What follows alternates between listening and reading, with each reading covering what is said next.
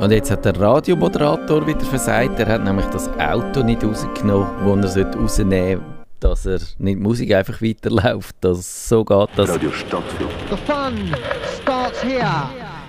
Trotzdem startet der Fun hier. Da ist die legendäre Pre-Show vom noch legendären Nerdfunk und da ist der Kevin Rechsteiner. Guten Tag. Du bist ja, Kevin, ein Mann mit vielen Talent und neuerdings tust du auch Hühner dressieren. Ich stelle mir vor, dass wenn man jetzt äh, zu dir kommt, vor deinem Wagen, dass es dann da äh, so eine Horde von Hühnern hat, wo Kunststücke vorführen, wo Saltos machen, wo durch einen Feuerreifen springen und dann auf dem Grill landen. Ach. Nein, sie landen nicht auf dem Grill. Aber es hat Hühner. Noch nicht so viel, aber es hat. Also du bist, ist das so, dass du äh, dich ein bisschen einsam gefühlt hast und dann das Gefühl hast, jetzt brauchst du Mitbewohner und dann hast du dir überlegt, was könnte, Hunde sind mühsam, mit denen musst du spazieren, Katzen sind eigensinnig, die ja, haben so komische Charaktere und so. Meerschweinchen sind wenig cool und irgendwie ein bisschen langweilig. Also Hühner sind es dann geworden. Ich weiß nämlich nicht, warum das passiert, aber ich habe irgendwie vor drei Monaten oder so habe ich das Gefühl gehabt, hey, Hühner wären mega geil. Und dann habe ich mich angefangen mit Hühnern zu beschäftigen. Und habe mir, also, wir haben auf dem Hof, wo ich stand, hat es schon Hühner. Es hat einfach Schweizer Hühner, die sind einfach da, die braucht man für Eierproduktion und die Eier werden dann verkauft.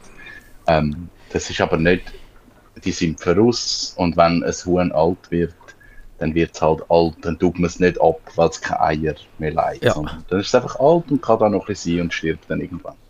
Die werden dann nicht gegessen. Und ich habe dann irgendwann gefunden, so ein bisschen verschiedene Hühner wäre ja cool. Weil das Schweizer Huhn, das ist einfach weiß. Mhm. Und dann habe ich mir überlegt, was wäre cool. Und habe mir eigentlich eine Brotmaschine zugetan und dann herausgefunden, wie man Hühner aufziehen.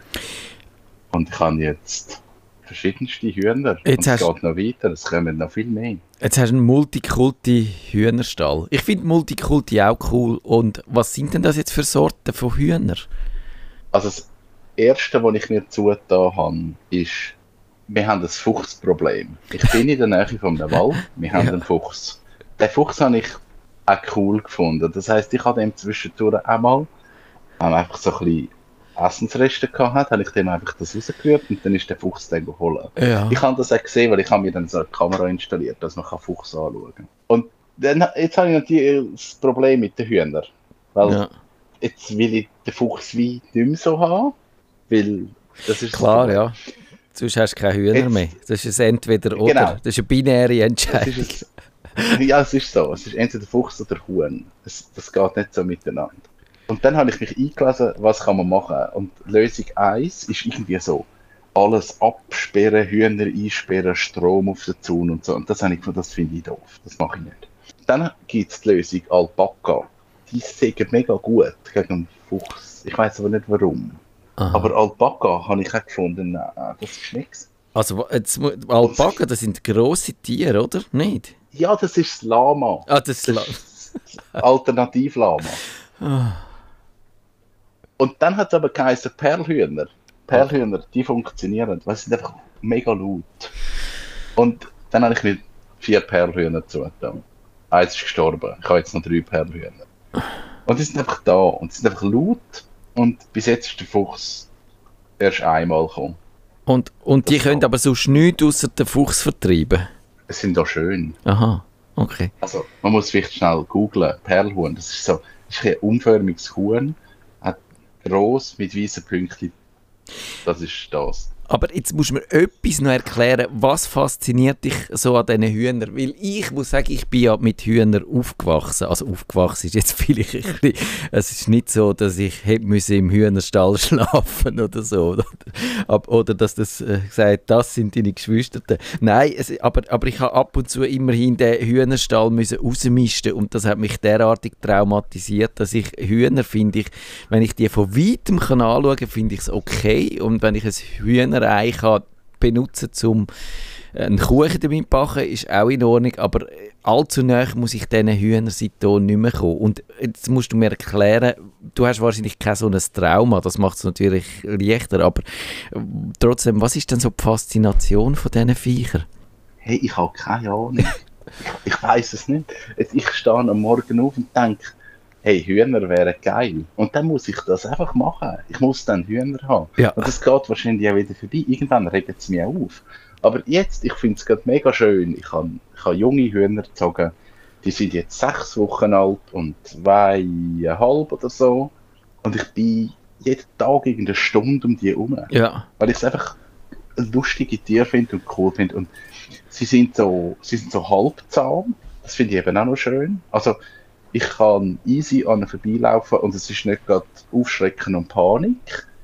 Aber es ist jetzt auch nicht das Huhn, das dir nachläuft, weil es gehebt sein sondern es ist so, Ja, streicheln Ich musst es nicht, ja. ja. genau, ich kann es auflupfen, ich kann es installieren, tun, ich kann, ich kann es so in die Hand nehmen und es dreht nicht mehr durch. Aber es hat noch das Wilde drin. Das Ja. finde ich irgendwie cool. Aber trotzdem, du bist jetzt ihren, äh, ihren Hühner-Daddy, die kannst du jetzt nicht einfach wieder abschaffen, die hast du jetzt. Grill. Okay, dann, dann doch. okay. Nein, also es, es, es ist ja mit so gewissen Sachen verbunden. Ich habe mich ja dann informiert und ich habe so mit, mit Leuten geredet, die Hühner züchten. Und so ein Faktor, und das ist schrecklich und brutal, ich weiß es, wenn du Hühner anfängst auszubrüten, dann hast du, also ich habe 10 Eier in die Brutbox da, es sind sieben Ja, sieben Tiere daraus entstanden. Wahrscheinlich sind es sechs Gückel. Und jetzt hast du das Problem, die werden Ja. irgendwann geschlechtsreif und die vertragen sich einfach nicht. Die machen sich einfach gegenseitig kaputt. Und jetzt kannst du irgendwie schauen, ob du kannst Gückel verschenken aber das schaffst du wie nicht, weil es hat jeder zu viel Gückel. Also es, es wird darauf rauslaufen, dass ich die muss schlachten. Also, und ich das heisst- aber auch das halt selber machen. du musst, du musst dir so einen Scheitstock holen und die Axt nehmen und dann den Kopf abhacken. Etwa das, ja. Ja, Und ich probiere einfach möglichst lang zu warten und ich habe so ein bisschen die Hoffnung, weil sie jetzt halt zusammen aufwachsen, dass das wie funktioniert. Aber es haben mir eigentlich alle gesagt, die Hühner haben, vergiss es. Irgendwann kommt der Moment, dann geht es nicht. Und nachher streitet es den ganzen Tag und das willst du wie auch nicht. Und ich habe jetzt so ein bisschen ein Umfeld, es hat sich jetzt schon so ein bisschen ergeben, dass ich gewisse Gückel kann wahrscheinlich verschenken und Ja. tauschen und schauen. Aber ja, es ist so ein begrenztes Hobby. Ich kann jetzt einfach, ich kann nicht nahtlos einfach Hühner aufziehen. Das tut mir dann irgendwie auch weh. Und Ja. ich kann jetzt noch nie müssen schlachten. Ich weiß nicht, ob ich es dann emotional kann. Das muss ich noch herausfinden. Ja, aber es gehört dazu. Also das ist eben tatsächlich in meinem Umfeld dann auch so gewesen, so auf, in der Landwirtschaft, äh, in so einem landwirtschaftlichen Umfeld, dann hast du da relativ, also natürlich hast du die Tiere gern und alles, aber du bist wenig sentimental. Wenn du dann halt zu viel Häsen hast, dann werden ein paar geschlachtet oder wenn du findest, die werden jetzt reif für für den, für den Grill oder für den Ofen, dann, äh, dann kommen die dran, auch wenn du es vorher äh, schön gefunden hast mit ihnen. Und das, das ist ja vielleicht auch tatsächlich gar nicht so eine, so eine schlechte Form von Koexistenz. Wahrscheinlich sehen wir das dann auch so, wenn ich mich jetzt mal doch zu den verweichlichten Städtern darf zählen, einfach ein bisschen zu sentimental, wenn man halt die, die Tiere immer nur so aus dem Milieu-Aspekt raus sieht. Ja, es ist natürlich das. Also grundsätzlich finde ich es cool, wenn sie einfach da sind. Und es ist jetzt zwar schrecklich, aber ich habe die Hühner auch frei, also die sind nicht eingesperrt. Mhm. Und vielleicht holt uns ein oder andere einfach den Fuchs. Und dann hat sich das auch erledigt. Und das ist für mich auch okay. Ja. Also, ich finde, so, das ist Teil von der Natur und ja.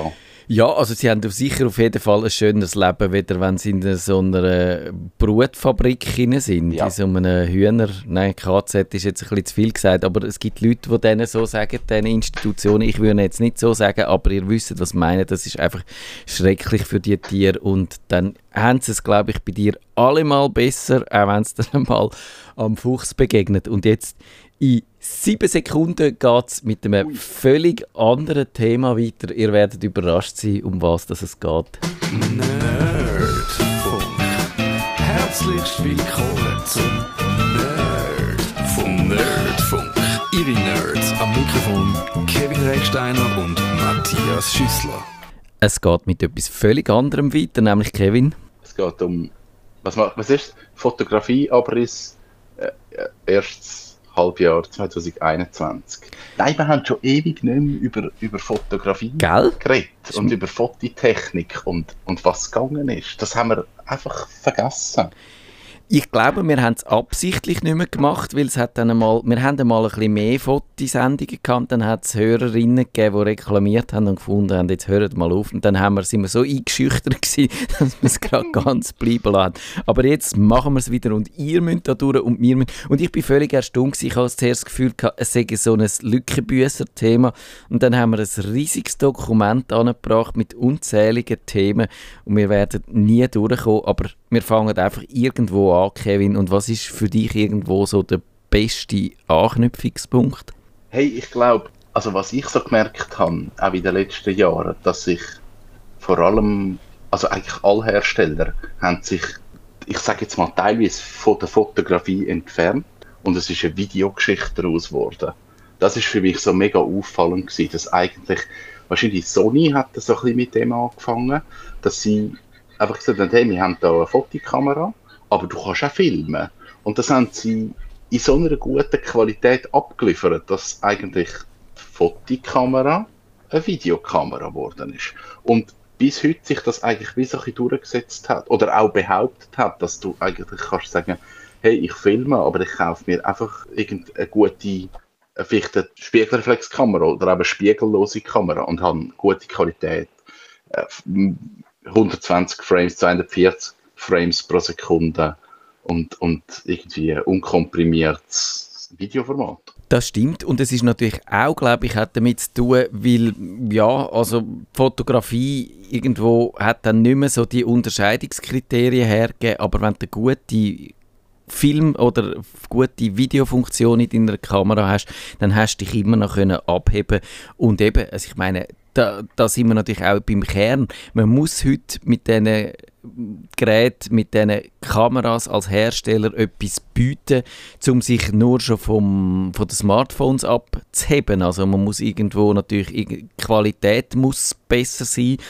Äh, Die Bedienung ist natürlich äh, entscheidend, wo immer noch, denke ich, einfacher ist, für je, gerade auch für so professionelle oder semi-professionelle Einsätze. Aber du musst auch irgendwo von der Technik her etwas bieten, wo die Handys nicht können und, und wo, wo die Leute immer noch dazu bringt, so eine Kamera mit sich umzuschleppen. Natürlich Profis, wobei sogar auch im professionellen Bereich siehst du, dass das auch ein, ein anständiger Teil der Fotografen macht zumindest einen beträchtlichen Anteil der Arbeit auch mit dem Handy inzwischen. Das finde ich beachtlich.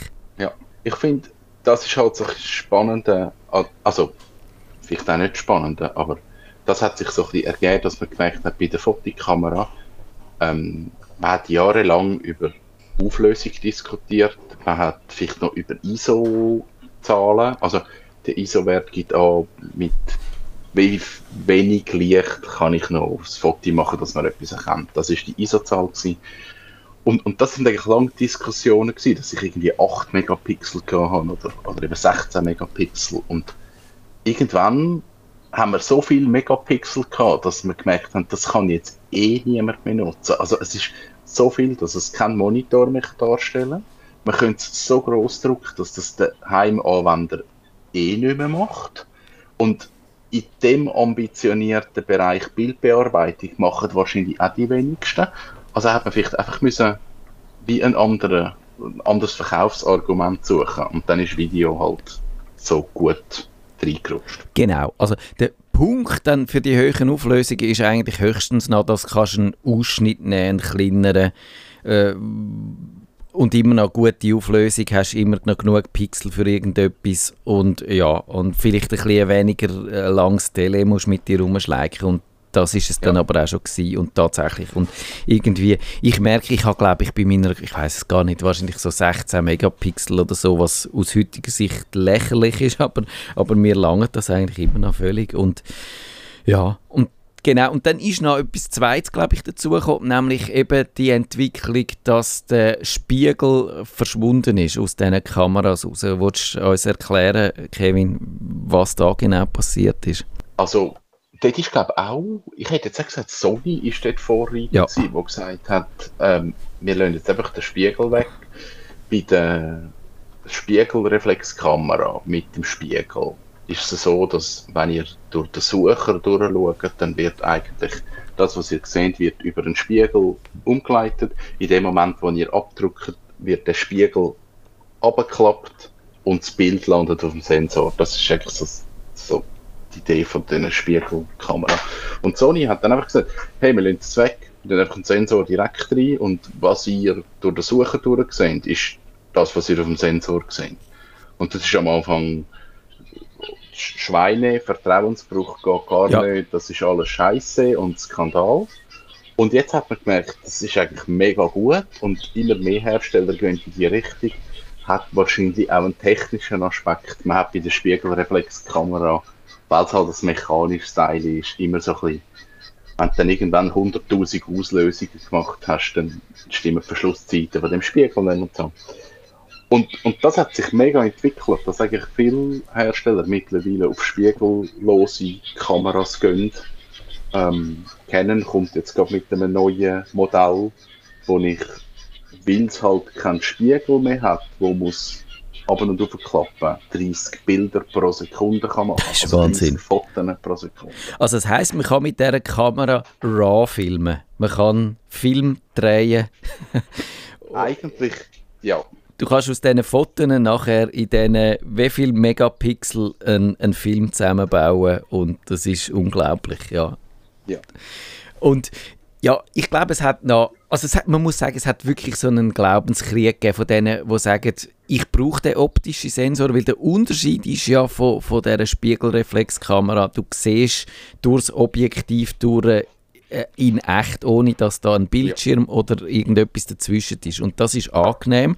Das ist, ich schätze das immer noch und ich habe immer noch auch so Systemkameras, wenn man den spiegellosen auch sagt, testet, aber ich merke immer, ich bin mir gewöhnt, einfach zwischendurch einmal durch äh, die, die Kamera durchzuschauen, das Objektiv, um zu schauen, ob ich könnte ein Bild machen könnte. Und das geht natürlich nicht, wenn die Kamera ausgeschaltet ist. Dann siehst du gar nichts, siehst nur schwarz, musst sie wieder einschalten und dann geht, musst das Objektiv ausfahren und so. Und das widerspricht mir immer noch so sehr, wenn ich, wenn ich eigentlich fotografiere. Und darum habe ich mich mit dem immer noch nicht so angefreundet. Obwohl, es hat natürlich so seine Vorteile. Die Kameras sind kleiner, sie sind leichter, weil eben der ganze Spiegel nicht braucht. Man kann auch durch das kann man das Objektiv näher an den Sensor anrücken. Die von Nikon sagen mir immer, das sei viel besser für, für, ähm, auch für die Abbildungen von diesen Objektiven, weil dann können das, äh, das Licht können viel Geräder äh, de, durch den Sensor, äh, also auf, von,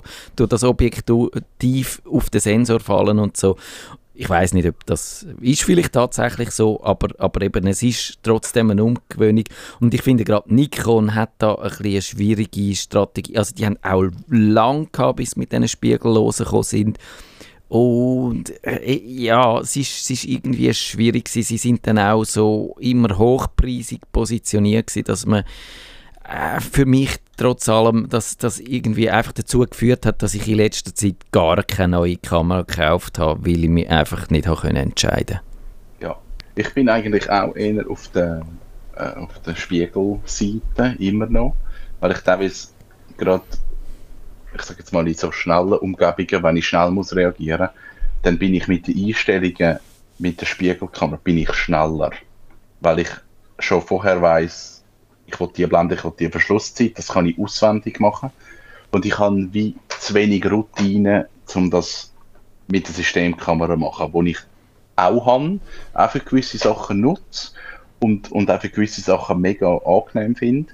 Aber gerade wenn ich irgendwie weiß, ich muss schnell und agil sein, dann ist es für mich immer noch Spiegelreflexkamera. Der Vorteil von diesen Systemkameras ist halt, dass ich kann die Einstellungen machen. Ich kann zum Beispiel die Blende verändern, ich kann die Verschlusszeit verändern und ich sehe auf dem Display, wie das Bild rauskommt. Bei der Spiegelreflexkamera, ich muss das Bild machen, dann sehe ich das Bild, dann mache ich Anpassungen.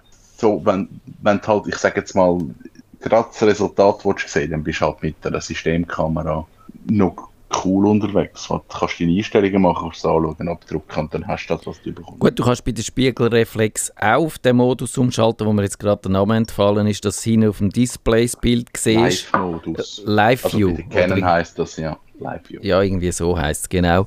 Und dann hast du das auch und das ist schon praktisch auf eine Art, aber du schaust halt hinten aufs Display und als richtiger Fotograf oder als Fotograf, der sich für ernsthaft hält, hast du das Gefühl, man schaut halt durch und die, das sind immer ein bisschen die Amateure, die hinten aufs Display schauen.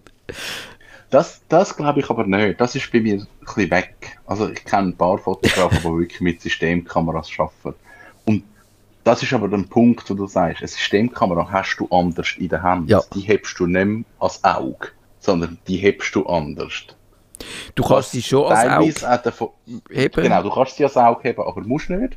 Und viele Fotografen oder ein paar Fotografen, die ich kenne, ist so, dass sie sagen, es hilft ihnen, so den direkten Kontakt mit den Leuten zu halten, die sie fotografieren, weil du nicht die Kamera im Mhm. Gesicht hast. Ja, Ja. das leuchtet ein. Es ist tatsächlich so, es ist eigentlich, man hat das Gefühl, es sei nur so ein, Detail, aber es ist wirklich eine Umgewöhnung. Man, man schafft anders mit diesen Kameras. Man muss, man muss eben, wie, wie ich gesagt habe, einfach das mal schnell durchschauen, ob es ein Motiv gibt, das man fotografieren könnte. Das funktioniert nicht. Äh, Vor allem, also eben, wenn man dann, wie ich eigentlich die Kamera immer ausschaltet, was man ja eigentlich auch nicht müsste machen, die haben ja einen guten Standby-Modus, wo sie auch nicht gerade leer können, wenn man das nicht macht, aber das ist irgendwie mir so drin und das bringe ich fast nicht mehr weg. Und darum äh, müsste ich, glaube ich, mal so eine, in ein äh, spiegelloses Bootcamp oder so, um, um mich umgewöhnen. Aber äh, ja, es gibt ja nach wie vor beides. Es ist, glaube ich, eigentlich auf eine Art eine Chance für die Kamerahersteller, dass sie da haben können auch ein, neue, äh, ja, ein neues System in, den Markt bringen und den Leuten äh, Auswahl zu bieten. Und vielleicht eben wie du, gibt es Leute, die dann beides haben. Äh, und, und, äh, aber sie, ich finde, sie haben es nicht besonders geschickt gemacht. Also mich haben sie eher dann dazu gebracht, gar nichts mehr zu kaufen.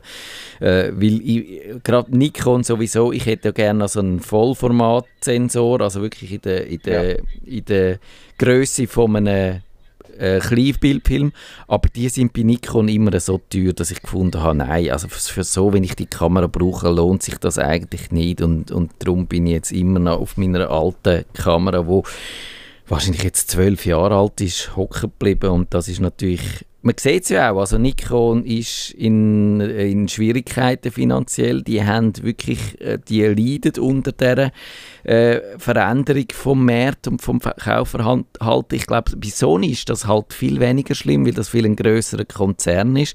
Die können das eher abfangen, die können sich wahrscheinlich auch in dieser schwierigen Situation auch immer noch eine gute Entwicklungsabteilung leisten können, vielleicht auch. Die haben auch noch ein bisschen mehr andere Sachen und Nikon hat eben vielleicht eben ein bisschen zu wenig Manövriermasse. Ich glaube, sie haben noch irgendwie so medizinische Geräte, aber dann hört es dann, glaube ich, gleich mal noch bei Nikon.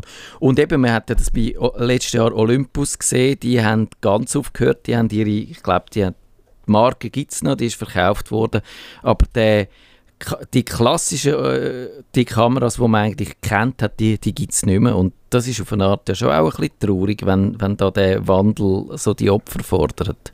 Aber ich glaube, das ist so ein Bereich, wo irgendwie äh, entweder musst gewisse Sachen mitmachen oder du musst wie Leica zum Beispiel einfach konsequent bei dem bleiben, was du schon 100 Jahre Mhm. machst. Aber du musst dich wie festlegen. Und ich glaube, jede Marke, die sich nicht festlegt, die geht unter. Und ja, Nikon hat es jetzt zu einem gewissen Teil verwünscht. Ich glaube, Canon hat jetzt gerade so knapp den Rang verwünscht, aber da bin ich oft auch nicht sicher gewesen, ob die das noch mitmachen. Weil die haben so lange nichts mehr Spannendes gebracht. Also, ich sage jetzt im Fotobereich, ähm, dass ich das Gefühl habe, okay, die sind wahrscheinlich irgendwann raus. Ja. Und eben, ich glaube, es ist wirklich schwierig, sich gegenüber auch am Smartphone zu behaupten. Das hat man immer dabei. Wir haben schon ein bisschen darüber geredet. Es hat, es hat halt mit all diesen Apps, mit der künstlichen Intelligenz, wo du schon beim Fotografieren kannst Sachen machen, wo einfach mit diesen klassischen Kameras gar nicht gehen. Wo zum Beispiel die, mit diesen mehreren Objektiven, die dann können, äh, verschiedene Sachen zusammenrechnen mit diesen Abstandsmesser, wo du quasi dann auch äh, so eine tiefe Staffelung von, von so einem Bild überkommst, äh, wo, wo du hinten rein kannst, kannst eben zum Beispiel einfach den Hintergrund wegrechnen und so Geschichten. Da gibt es ja, ja wahnsinnige Möglichkeiten und das hat mich immer ein bisschen eigentlich erstaunt, dass die Kamerahersteller so konservativ sind und nicht probiert haben, da auch eben das, was das Smartphone vorexerziert hat mit diesen vielen Objektiven, mit diesen, mit diesen Möglichkeiten, da nicht auch einfach mal auszuprobieren, was geht und was Kunden bereit wären zu kaufen. Also gerade so eine, so eine Kamera, wo dir auch noch eine tiefe Information zu dem Bild liefert, ich glaube, dass das würde das würd ungeahnte Möglichkeiten eröffnen, aber das hat es irgendwie nie gegeben. Aber vielleicht ist das Smartphone eines Elektroauto und die alten eingesessenen Fotofirmen sind halt eher ein VW-Konzern, wo es einfach länger geht, bis man so etwas implementiert. Ja. Und ein Steve Jobs, sage ich jetzt mal, wo, wo nicht von der Fotoseite kommt, einfach mal sagt, hey komm, machen wir. Das ist ja häufig so, das sieht man immer wieder, dass eigentlich äh, die im Markt rein, die schon lange drin sind, dann weniger, äh, auch, auch wenn es quasi die Newcomer gibt und die äh, springen ins Feld, äh, wo dann trotzdem nicht es schaffen, denen das nachzumachen und deren ihre Erfolgsrezepte zu kopieren, weil man halt mehr zu verlieren hat. Oder? Es ist ja immer das, wenn man sagt, ja, wenn wir jetzt das ausprobieren, dann müssen wir vielleicht Ressourcen äh, aus der traditionellen Fotografie abziehen und dann tun wir die Kunden, die wir noch haben, tun wir dann durch das verschrecken und ohne, dass wir Garantie die haben, neue Kunden dazu zu gewinnen. Das verstehe ich alles, aber trotzdem finde ich einfach, müsste man ja vielleicht irgendwie einen Teil vom Budget statt als Dividende auszuzahlen, ohne jetzt zu wissen, ob die genannten Kamerahersteller das gemacht haben, äh, einfach in, in, in so Experiment investieren. Und ich glaube, da gäbe es schon spannende Möglichkeiten. Ja, ich glaube, das ist so, aber wahrscheinlich ist einfach der Konzern zu gross und man hängt wahrscheinlich auch irgendwo an alten Sachen und an alten Werten und sagt, nein, das bleibt dann schon. Und da kommt halt wieder der Gegenpol bei der Fotografie. Manchmal stimmt es eben auch, weil der ganze Bereich Analogfotografie wahrscheinlich haben wir den vor fünf Jahren schon tot gesagt und der ist immer noch nicht tot. Also analog ist schon wieder voll in der Game. Ja. Ich glaube nicht, dass wir den jemals tot gesagt haben, weil ich habe das Gefühl, der hat immer so die Faszination gehabt. Die, die Faszination ist geblieben und auch das Retro Element. Es gibt immer auch wieder die Hersteller, wo, wo so Retro-Kameras bringen. Äh, ich habe jetzt gerade eine, die komme ich dann als Testgerät über. Das ist die Nikon ZFC. Die, die ist jetzt ganz neu. Die sieht die aus. Ist schön. Gell, die ist wirklich schön. Ich bin, ich bin ja. sehr gespannt auf die. Ich habe sie jetzt noch nicht dabei, sonst hätte ich sie jetzt da im Radio gezeigt. Die sieht aus wie hat dann also das klassische Logo äh, und sieht aus wie ungefähr, sagen wir, bei den 80er Jahren haben sie so ausgesehen wahrscheinlich. Ja. Ist aber natürlich äh, äh, ganz eine normale oder äh, äh in Anführungszeichen Digitalkamera, die aber nicht danach aussieht und ich hoffe, dass, dass die nicht dann allzu toll ist, sonst müsste ich sie dann vielleicht doch für 1049 Euro kaufen. Äh, was was gibt es denn sonst noch so für Fototrends? Was haben wir, seit wir, die, seit wir das Thema ein bisschen äh, haben links liegen lassen, alles verpasst, Kevin?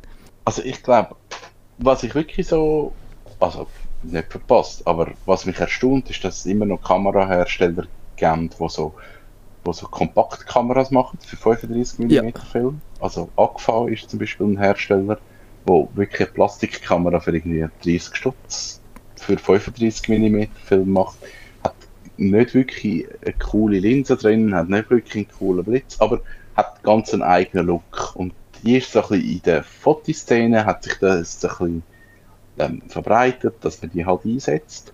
Und was ich immer mehr mittlerweile sehe, ist halt so die Polaroid-Kopien. Also Polaroid einerseits ist wieder mit Kameras, obwohl wir eigentlich gesagt haben, Polaroid ist verkauft worden. Also Polaroid ist, glaube Konkurs gegangen.